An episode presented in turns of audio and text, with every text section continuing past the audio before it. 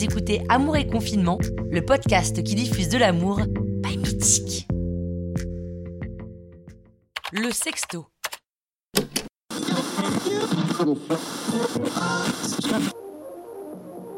J'appelle les Françaises et les Françaises à utiliser sans modération le sexto comme arme de séduction massive.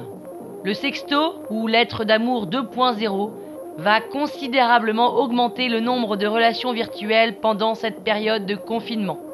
Pimentons notre quotidien, érotisons nos conversations, réalisons nos fantasmes et pallions la distance avec des mots coquins, des messages érotiques et des pensées romantiques.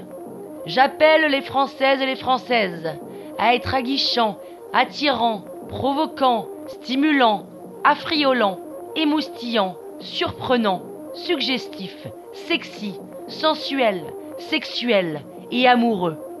Écrivons instantanément nos pensées, nos désirs, nos fantasmes et nos envies. Redonnons aux mots leurs lettres de noblesse. Laissons notre esprit guider notre clavier et profitons de cette période pour créer une complicité tendre, animale et authentique. J'appelle les Françaises et les Françaises à s'auto-proclamer poètes du sexe.